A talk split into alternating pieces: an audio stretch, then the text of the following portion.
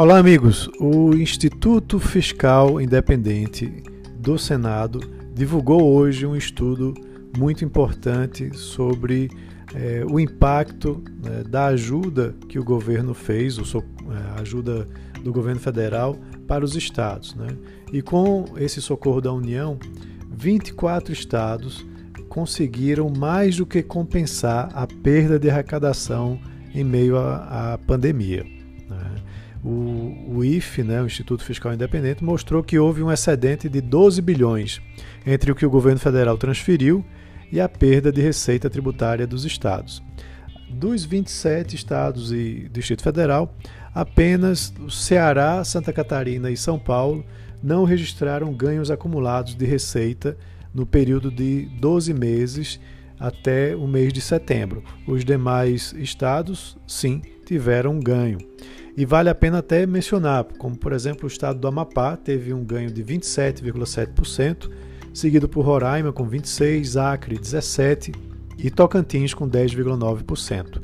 O estado de Pernambuco, também para ter uma ideia, teve um ganho de 2,3% do ganho em relação à perda de receita. Esses números mostram que o valor estipulado pelo governo federal acabou sendo maior do que o necessário para compensar a perda de receita.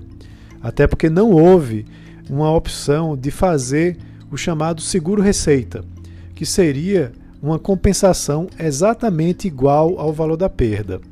E esse levantamento foi bastante conservador. Ele levou em conta apenas a transferência de 37 bilhões de reais do governo federal para os estados e sem levar em consideração a suspensão da dívida dos estados com a União e também é, os créditos extraordinários que foram destinados para a saúde. Então, provavelmente, os estados passaram por uma situação fiscal muito melhor do que esse estudo do IFE apresentou. Vale também lembrar que muitos dos estados que estavam adotando medidas né, de ajuste fiscal no início desse ano abandonaram por completo essas medidas de ajuste. Né? Então, gastaram bastante também.